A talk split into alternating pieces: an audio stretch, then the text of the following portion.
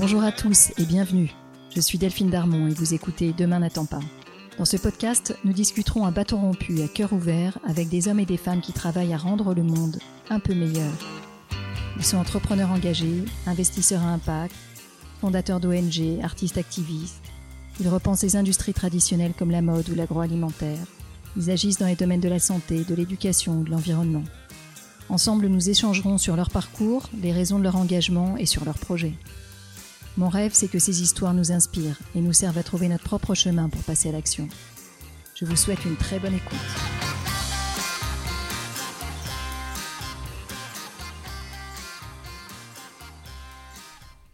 Il y a quelques jours, j'ai une amie qui m'a dit combien elle avait été émue en se rendant compte qu'on pouvait vraiment aider et changer la vie des gens. Elle était bouleversée par la découverte de ce pouvoir quasi magique qu'on a tous, mais qui peut rester en fait éternellement inutilisé. Quand j'ai interviewé Benjamin Blavier, le fondateur d'Article 1, on n'a parlé que de ça. De ce pouvoir qu'ont tous les mentors qui travaillent avec lui à changer les trajectoires de jeunes en les écoutant, en les conseillant, en leur faisant découvrir leur métier, en leur ouvrant des portes mentales, en leur faisant croire à leur chance, en leur ouvrant leur réseau parfois aussi, en leur permettant de ne plus jamais penser Non, ça j'aimerais, mais c'est pas pour moi.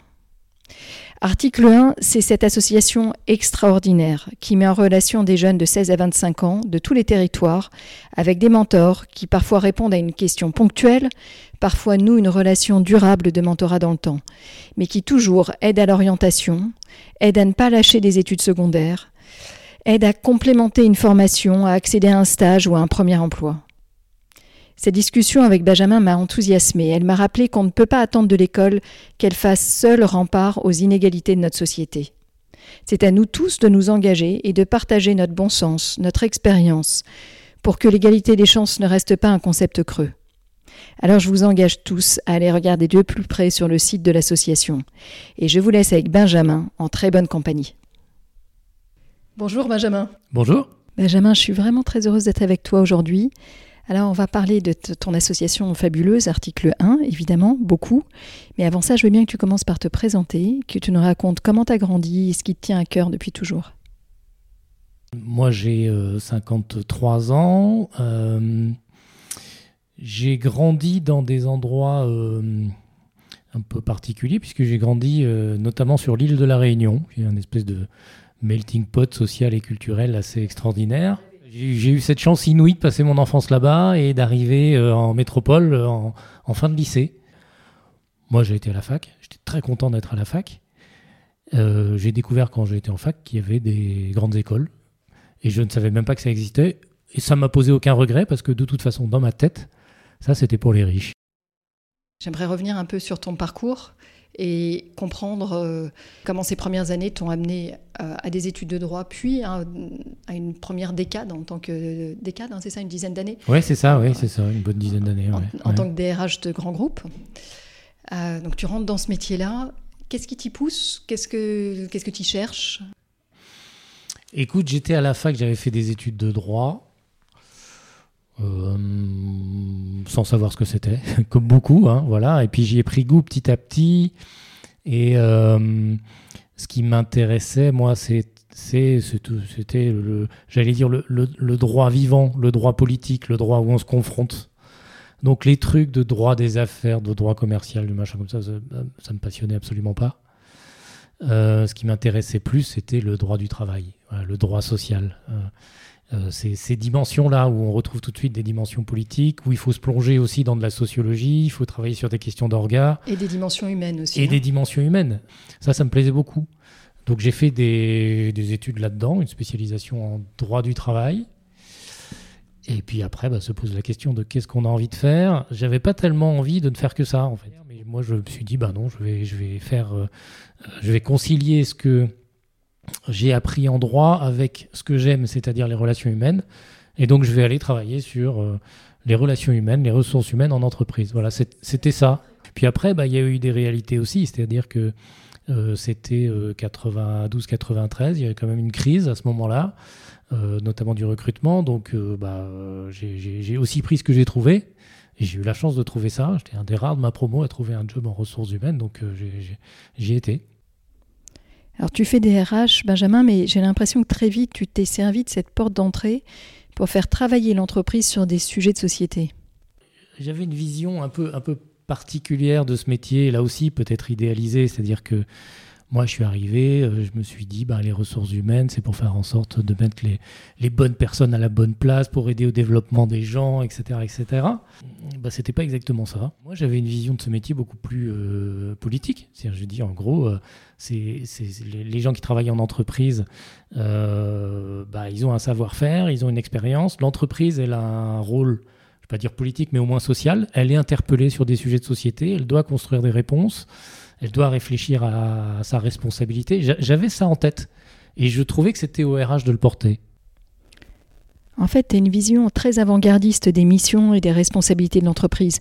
À l'époque dont on parle, on est dans les années 90, on, attendait des entreprises qu'elles soient euh, évidemment impeccables sur la qualité de leurs produits, de leurs services, et puis qu'elles délivrent du profit. Punto. Euh, dans tous les cas, on ne les attendait pas vraiment sur un rôle social. Tu vas faire partie de ceux qui ont amené les entreprises sur ce chemin et tu vas même créer au sein de SFR une association qui sera l'ancêtre d'article 1. Est-ce que tu peux nous en parler?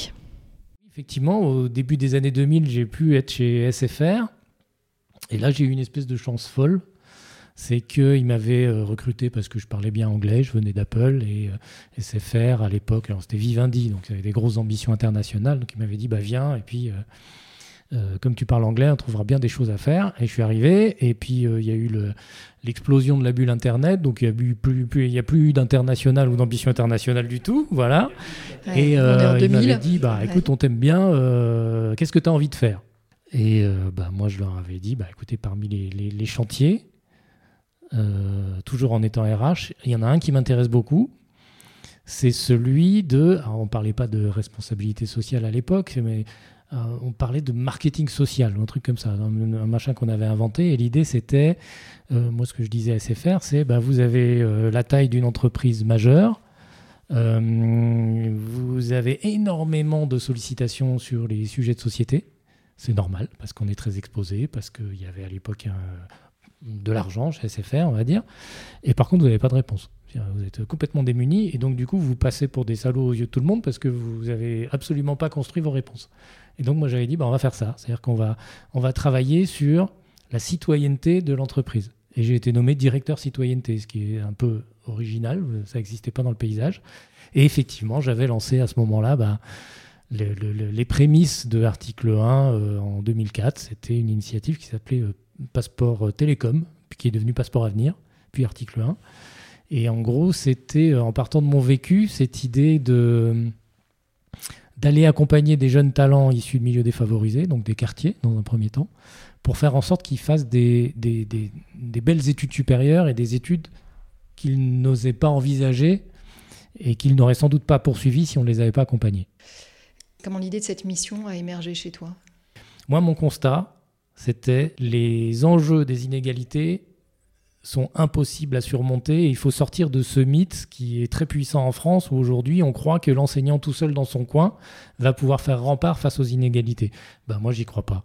Voilà, le prof tout seul, il va pas surmonter le manque de confiance, le manque d'infos, le manque de réseau, le manque de moyens des gamins. C'est juste pas possible. Il faut arrêter de, de, de, croire à cette fable. Et moi je crois que là, là pour le coup les entreprises ou la société civile, bah, il y a un vrai rôle à jouer. L'école est en première ligne, les profs sont en première ligne, mais il faut les aider sur ces dimensions. C'est pas un prof, même plein de pétri de bonne volonté, qui va pouvoir expliquer ce qu'est le monde de l'entreprise et comment on y accède, par exemple. Donc cette association Passeport d'avenir, hein, c'était son, nom. Euh, tu l'as créée d'abord au sein d'SFR et puis euh, progressivement, en fait, ça s'ouvre à d'autres entreprises et ça prend son envol. J'avais envie de plus d'impact, j'avais envie que ça marche, j'avais envie que ça soit pas non plus estampillé programme SFR. C'est le, le, truc qui euh, tu le fais un an ou deux, puis après, euh, dès que le patron s'en va ou que moi j'allais faire autre chose, c'est mort, quoi. Parce que voilà, je voulais pas que ce soit un coup médiatique. Je voulais vraiment que ce soit cranté comme étant un, sujet d'intérêt général. Et donc j'ai proposé qu'on crée une asso d'intérêt général. Alors, si tu veux bien, euh, je, vais, je vais en venir un peu aux chiffres pour qu'on voit de quoi on parle. Il faut six générations pour gravir l'échelle sociale en France, soit 180 ans. En moyenne, dans les pays développés, c'est 4, donc la France est à la traîne quand on arrive à avoir le même diplôme, Un étudiant issu des quartiers a 20% de chance en moins de devenir cadre. Un auto-renoncement, un élève sur trois qui en a les capacités renonce aux études supérieures dans les quartiers. Ça aussi, quel, euh, donc manque d'informations, manque de rôle modèle. Euh, crainte financière. crainte financière, c'est mm. terrible. Seul à peu près un quart des enfants issus des milieux populaires arrivent à avoir une, mobilité sociale. Donc voilà, du coup j'ai balancé plein de chiffres, mais pour qu'on soit tous alignés sur le même constat, il y a un problème de mobilité sociale.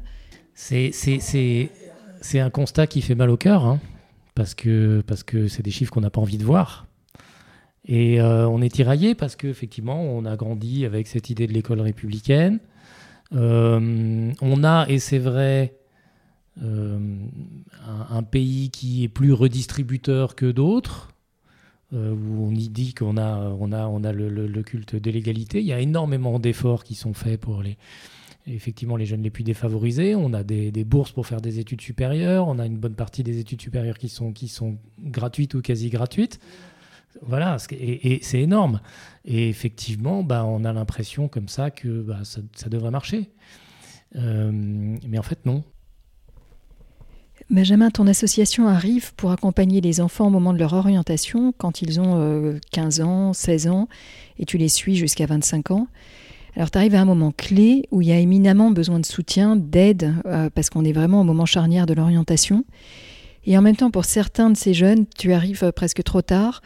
Tu peux avoir une accumulation de problèmes, de retard depuis la petite enfance. Alors forcément, j'ai envie de te demander, est-ce que c'est -ce c'est parfois frustrant et comment est-ce que tu arrives à prendre ces situations telles qu'elles sont pour mieux les travailler et évidemment les, améliorer? Bah, tu as raison, c'est évidemment un continuum. Euh, c'est-à-dire que ça démarre euh, dès la petite enfance avec euh, l'appropriation de la lecture, avec, avec effectivement l'environnement et l'accès à la culture que vous pouvez avoir autour de vous. Oui, ça démarre très très tôt. dans le collège, il y a des question immense. Et, moi, j'ai bien conscience qu'on arrive un peu tard sur un certain nombre de sujets. Euh, par exemple, la question des stéréotypes de genre. Nous, on arrive, on est en première terminale, c'est déjà trop tard. C'est déjà genré, j'allais dire. C'est-à-dire que, oui, dans, les filières tech, euh, il y a plus de garçons. Euh, dans les filières du CARE, comme on dit, il y, a plus de filles. Donc, c'est trop tard. Voilà, il y a déjà eu, il y a déjà eu un, travail à faire en amont qui n'a pas pu être fait. Euh, c'est la même chose sur les enjeux d'orientation. On, en parle beaucoup, mais oui, c'est vrai, dès la cinquième, c'est important d'amener les jeunes à, à mieux connaître les métiers, à se situer, à avoir confiance dans leurs possibilités, à pas forcément se focaliser sur les métiers qui sont euh, ceux du lycée du coin euh, en se disant que bah, de toute façon il n'y a que ça pour eux. J'ai l'exemple d'un jeune en tête qui, nous a raconté son histoire dans un, dans un collège du 19e arrondissement, un jeune euh, issu de l'immigration, dont les parents, enfin au moins le père était ouvrier, je ne sais même plus si sa mère faisait quelque chose. Ce gamin, bah, il était destiné à devenir électricien. Voilà, parce que c'était ce, ce, vers quoi se destinait une bonne partie des, des jeunes issus de l'immigration africaine qui étaient dans ce collège. Et il y a une prof qui s'est rebellée et donc, euh, on parle du collège. Hein. Il y a une prof, une prof d'espagnol, qui n'était même pas sa prof principale, qui s'est rebellée. pour être orientée en troisième. Voilà, voilà. Et, qui, euh, qui euh, a pris cinq rendez-vous avec les autres profs, y compris les profs principaux, et avec sa famille, pour lui expliquer, pour expliquer que ce serait dommage qu'il n'aille pas plus loin, qu'il n'aille pas en filière générale. le gamin trouvait ça très bien, lui, d'être électricien. Mais elle a réussi, il est passé en filière générale. Le gamin, il a fait Sciences Po et Normal Sup. Tu vois, donc ça, voilà, et des histoires comme ça, on en a plein. Sauf que voilà, nous, on arrive. C'est une très belle histoire après. parce que c'est une histoire de rencontre. C'est une histoire. Euh, alors plutôt, effectivement, toi, tu loupes ces enfants-là quelque part parce que vous arrivez après. Il faut bien arriver quelque part. Hein, euh. Tu sais, en fait, on se maille avec d'autres assos qui interviennent en amont. À l'ascenseur, tu as Télémac, tu as Viens voir mon taf, qui sont des assos qui interviennent au collège, au lycée, sur les stages de troisième, par exemple. Et euh, Télémac fait du mentorat jusqu'au bac sur des jeunes défavorisés. Nous, on les récupère post-bac et on continue l'accompagnement. Et donc, dans, ton exemple, on est au cœur quelque part du programme que tu vas développer, que tu as développé pour les, pour les 16 et plus, euh, où tu provoques une rencontre qui permet un changement de trajectoire. Alors, prenons le temps maintenant. Raconte-moi euh, quels sont, vous offrez différents services des services digitaux, des services de mentoring face à face, et puis plein d'autres choses encore. Est-ce que tu peux nous représenter les offres, peut-être d'abord de Passeport d'avenir, et, puis telles qu'elles se sont modifiées au fur et à mesure du temps? Bah écoute, notre métier originel, celui qu'on faisait à Passeport Avenir, euh, qu'on fait toujours, heureusement, c'est effectivement le métier du ce qu'on appelle aujourd'hui le mentorat. Qu'on ne savait pas exactement comment qualifier avant. Nous, on appelait ça tutorat, d'autres assos appelaient ça parrainage. On s'était dit que le truc de, Jedi et Padawan, ça aurait été pas mal aussi pour les plus anciennes générations. Mais bref, en, gros, c'était créer des rencontres qui sont des rencontres qui ne se font plus aujourd'hui ou qui se font euh, vraiment par hasard et à la marge. Euh, entre des jeunes qui euh, s'engagent dans des études en n'ayant pas beaucoup d'infos, pas beaucoup de confiance, pas beaucoup de moyens, et des volontaires issus du monde professionnel qui sont capables de leur amener ça, euh, sachant que bah, c'est une rencontre qu'il faut organiser. Moi, je crois beaucoup, et c'est d'ailleurs ce qu'on entend quand tu interroges les, jeunes qui ont, entre guillemets, réussi un, réussi un, beau parcours académique. Euh, à chaque fois, ils te racontent une histoire de rencontre. C'est toujours une histoire de rencontre. Alors, c'est souvent un prof, mais ça peut être aussi, justement, un, volontaire, un ami, euh, quelqu'un de, euh, quelqu'un de la famille euh, qu'ils avaient un peu perdu de vue et qui se remanifeste. J'ai des histoires extraordinaires comme ça, par exemple. j'aime beaucoup les anecdotes. Alors, je, ah, en 15 ans, j'en ai eu un paquet. Mais moi, j'aime beaucoup les anecdotes aussi parce qu'elles parlent, elles illustrent. bah écoute, j'en ai, j'en, ai une qui m'a été racontée il y, a, il y, a, quelques années par un jeune qui, qui est dans nos programmes. il était en train de faire une école de commerce. Et ce gamin qui, était, euh, qui, qui, est maghrébin, qui a grandi dans un quartier, euh, euh, grande banlieue parisienne, m'a dit bah, dans mon lycée, les jeunes qui, comme moi, n'étaient pas trop mauvais, on faisait le BTS compta. Parce que c'était ça le, truc du lycée. Et il m'a dit bon, voilà, j'ai rempli ça, mon dossier sur. c'était pas Parcoursup, c'était APB à l'époque, enfin bref, c'est le même système. Et bon, voilà, il a mis ça vraiment aucun. Parce que voilà, c'était c'est comme les autres, mais il savait pas du tout si ce métier allait lui plaire. Et il me dit, bah, puis à un moment j'étais un peu malade, euh, euh, j'ai pris rendez-vous avec le, le, le, médecin, euh, de, médecin de famille qui était sur une tour, voilà. Et il y a été, il avait le dernier rendez-vous du soir, parce que c'était pris un peu en urgence. Et le médecin il dit bah, qu'il connaissait depuis tout petit, bah, qu'est-ce qui t'amène Qu'est-ce que tu deviens? Bah, Je me suis inscrit. Et il se trouve que le médecin, avait son fils en terminale et il avait inscrit son propre fils en prépa. Et c'est le médecin qui, dans le cabinet médical, dernier rendez-vous de la, de, la, de la journée, a pris un moment pour expliquer à ce gamin qui n'en connaissait pas l'existence ce qu'étaient les classes prépa, et il lui a fait euh, remplir sur APB la case classe préparatoire du coin à laquelle il a accédé et qui lui a permis ensuite de rentrer en grande école. et à nouveau, c'est une trajectoire changée. Vous matchez un mentor avec un, avec un jeune qui va être là pour lui ouvrir des portes mentales, pour le conseiller, pour l'informer, pour lui insuffler de l'envie, peut-être. Ouais, c'est ça, c'est ça. Lui permettre d'y croire. C'est ça. Moi, je crois beaucoup à ça, c'est-à-dire ces rencontres décisives. Alors, c'est pas forcément très long. Ça peut être deux heures à un moment donné. Ça peut être six mois, ça peut être un an, deux ans, mais ça peut être euh, juste au bon moment, à la carte. Ça peut être n'importe qui tu vois, il y a aussi cette vision du mentorat qui est, euh, comment dire, euh, D'ailleurs, c'est limitant parce que beaucoup de gens se l'interdisent, le mentorat, en disant Oh là, je ne saurais jamais le faire ou j'aurai pas le temps, etc. Donc, en gros, la vision, c'est euh, plutôt le cadre sup qui a beaucoup de savoir et qui connaît très bien les codes, qui veut bien passer un petit peu de temps avec un jeune plutôt méritant. qui va... Mais en fait, c'est plus ça maintenant, le mentorat.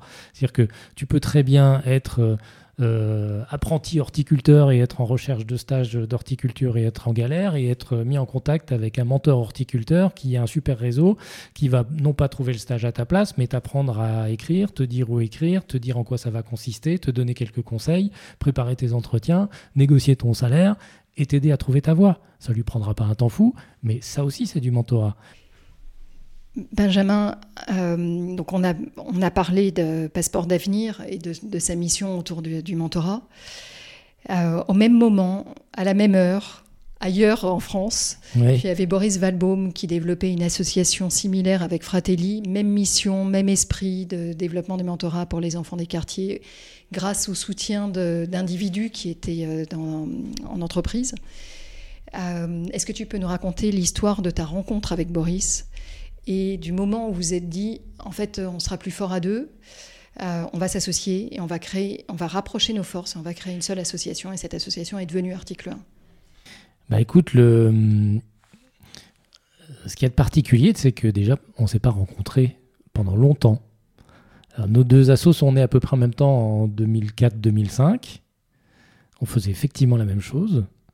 Et euh, moi, j'ai euh, découvert l'existence de Fratelli et euh, Boris aussi, j'imagine, bah, un peu par, la presse, voilà, par des échos. je me suis dit, tiens, ils font exactement la même chose que nous. Et c'est étonnant, c'est que euh, d'ailleurs, euh, à l'époque en Europe, il y avait euh, quasiment personne qui faisait ce qu'on faisait. Donc ça veut bien dire qu'il y avait quand même un, besoin, puisque c'est en France que sont nés ces, assauts. Et on avait des vrais, des vrais points communs, c'est-à-dire la proximité avec le monde de l'entreprise pour aller chercher des mentors, l'idée de travailler sur les jeunes de l'enseignement supérieur issus de milieux défavorisés qui voulaient plutôt viser des études longues. En fait, on avait des vraies proximités, on essayait toujours d'avoir un petit, un petit coup d'avance par rapport à l'autre.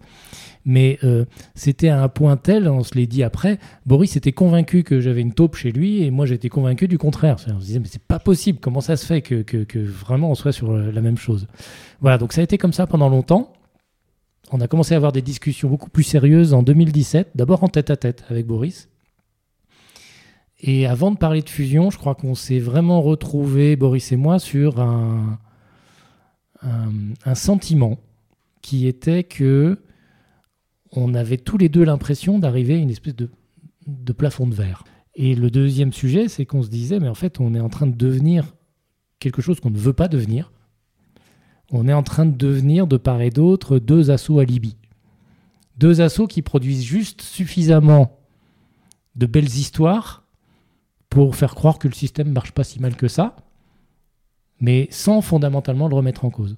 Et ça, bah, on n'en a pas voulu, vraiment, et on s'est dit, il est, temps, il est temps de faire autre chose. Vous décidez de joindre vos forces et de vous associer, et il n'y a pas une de vous deux associations qui dominerait l'autre, vous êtes de taille égale. Alors symboliquement, cette association, ça va passer aussi par euh, le fait de, de, de vous transformer tous les deux en une nouvelle association avec un nouveau nom.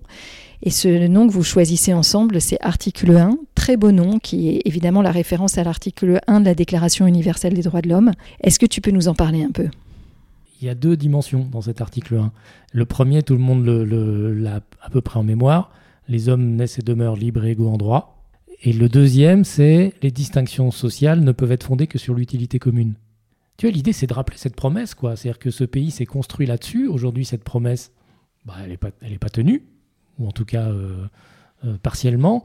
Et donc euh, nous, revenons aux bases. C'est-à-dire que c'est ça qui nous tient, c'est ça qui fait qu'on on, fonctionne comme pays. Donc il faut le mettre en œuvre. Alors pour répondre à cette promesse, il y a toujours cette offre centrale de, mentorat, c'est toujours le cœur de votre activité. Mais tu l'as mentionné, il y a aussi maintenant une, une offre très développée sur le digital. Est-ce que tu peux nous en parler? Écoute, nous, on se définit comme un acteur qui lutte contre l'inégalité des chances entre 16 et 25 ans pour les jeunes scolarisés, donc lycéens puis étudiants. Et du coup, euh, on a travaillé sur trois temps. Un premier temps qui est vraiment le temps de l'orientation au lycée. Voilà, comment on prend euh, ces décisions d'orientation. Un deuxième temps qui est le temps de la réussite dans les études supérieures, quelles qu'elles soient je veux faire un BTS, euh, je veux faire euh, Polytechnique. Et un troisième temps qui est le temps de l'accès à l'emploi.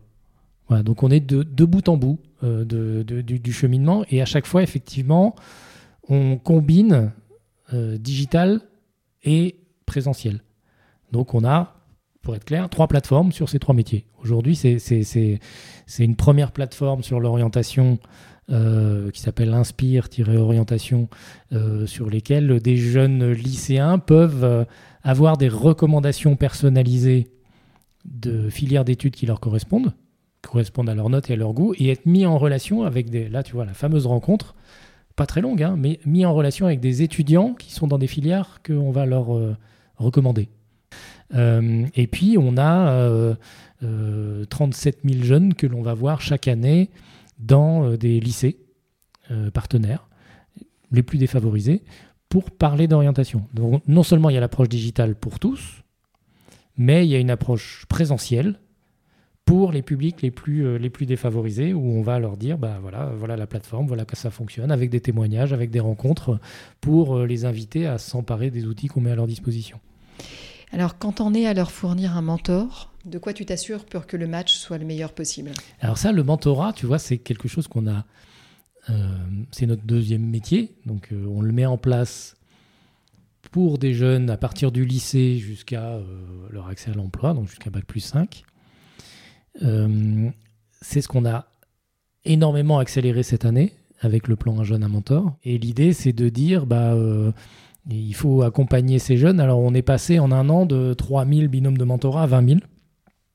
Euh, voilà, parce qu'on a mis en place une autre plateforme digitale qui s'appelle Demain, avec un 1 à la place du, du i, demain.org.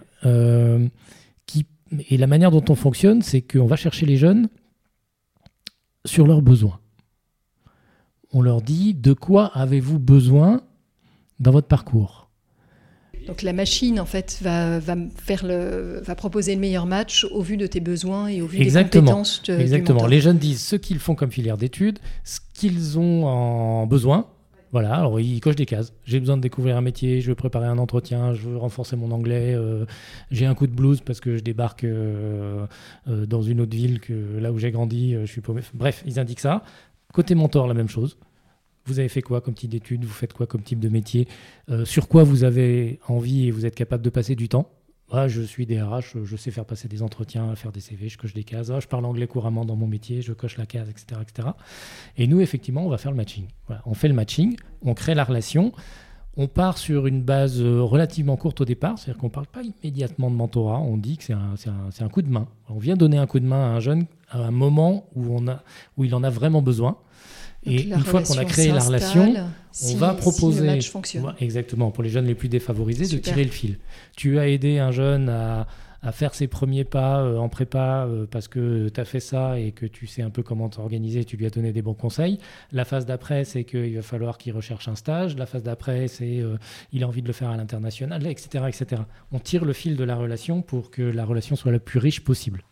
Tu peux peut-être nous donner quelques chiffres aujourd'hui qu'on se rende compte du, nombre, du nombre de jeunes que tu suis, que ce soit euh, en digital ou en mentoring? Pour euh, la partie euh, Inspire, par exemple, qui est sur l'orientation. En, en, orientation en digital. Voilà, cette année, nous allons voir 37 000 jeunes en première et en terminale dans des ateliers. Et on a 147 000 jeunes qui sont inscrits sur la plateforme pour avoir des conseils en orientation on a à peu près 35% des jeunes des, quartiers qui sont inscrits sur la plateforme. en chiffre d'impact, on sait par exemple que 80% des, filières que les jeunes vont, euh, vont découvrir grâce à notre plateforme sont des filières dont ils ne connaissaient pas l'existence ou qu'ils n'avaient pas envisagé. C'est énorme. C'est énorme. Et c'est le même chiffre, c'est le même chiffre depuis trois ans. Donc je, n'arrête pas moi de m'en étonner. Euh, voilà. Donc ça c'est un exemple très concret. Sur le mentorat, ben, on a créé, on a proposé aujourd'hui, euh, à ce jour, là, 29 500 euh, relations de mentorat à des jeunes. Ils n'ont pas tous accepté, mais il y en a 20 200 qui sont lancés là aujourd'hui. Euh, voilà, et ça, c'est une initiative qu'on a lancée en octobre dernier. Donc, tu vois, ça, a vraiment pris de l'ampleur. On voit une, énorme accélération hein, quand même dans ce que tu donnes. Une énorme accélération.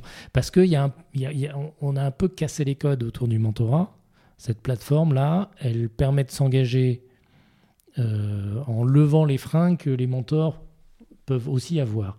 Tout à l'heure, tu me parlais en, off des mesures d'impact que vous avez mis en place. Et là, c'est quelque chose de très important. Est-ce que tu peux partager avec nous les calculs que vous avez faits avec des chercheurs et qui montrent l'impact du mentoring?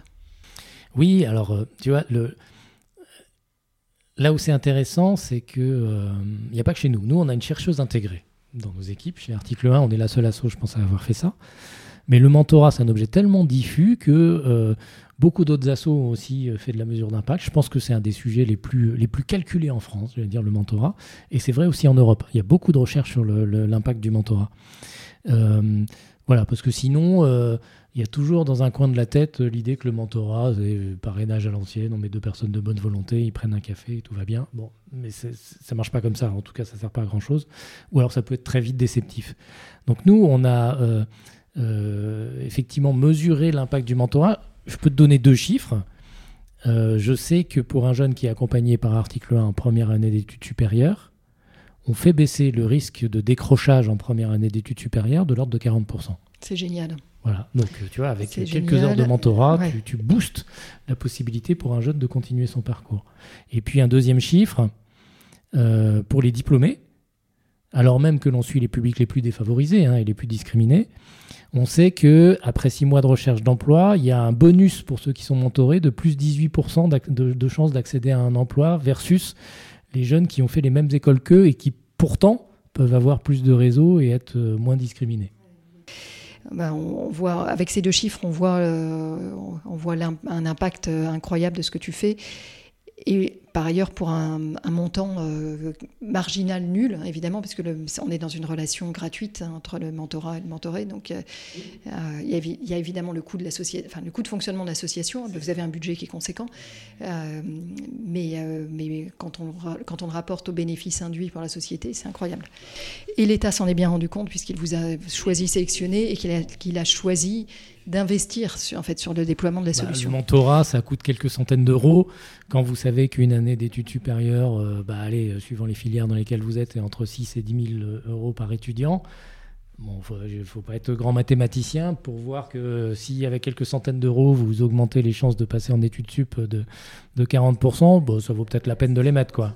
Et ensuite, la grande vertu de, du, du, mentorat, c'est ce que tu me disais tout à l'heure, c'est vrai que ça recrée des liens dans un pays où aujourd'hui vous avez une bonne partie des jeunes euh, et de leurs parents d'ailleurs, qui grandissent avec le sentiment que les dés sont pipés pour leurs enfants, euh, donc qui euh, se désinvestissent, se replient sur eux, votent extrême, ou ne votent plus, ou ne parlent plus à leurs voisins parce qu'il est trop différent.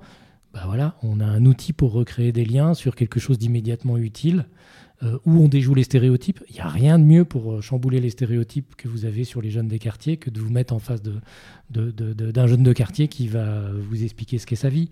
Et moi, ça, j'y crois énormément.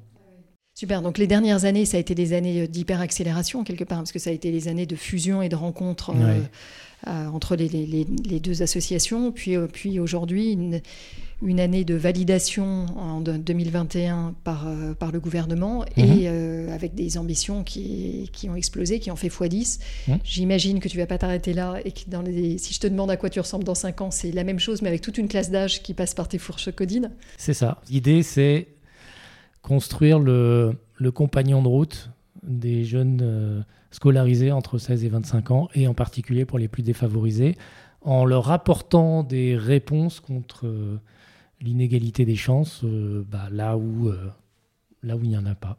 Génial. Benjamin, merci infiniment. Merci beaucoup. À très bientôt. Un grand merci de nous avoir écoutés jusqu'ici. J'espère que cet épisode vous a plu. N'hésitez pas à nous laisser vos commentaires ou suggestions d'invités sur Instagram. Enfin, si le podcast vous a plu, allez vous abonner et notez-le 5 étoiles bien sûr sur Apple Podcast. Vous pouvez même demander à vos amis, à vos enfants, à vos voisins, aux amis de vos amis, aux voisins de vos voisins, de mettre une note au podcast. C'est comme ça seulement que Demain n'attend pas gagnera de la visibilité et sera trouvable sur les plateformes. Alors je vous dis à très bientôt pour un nouvel épisode.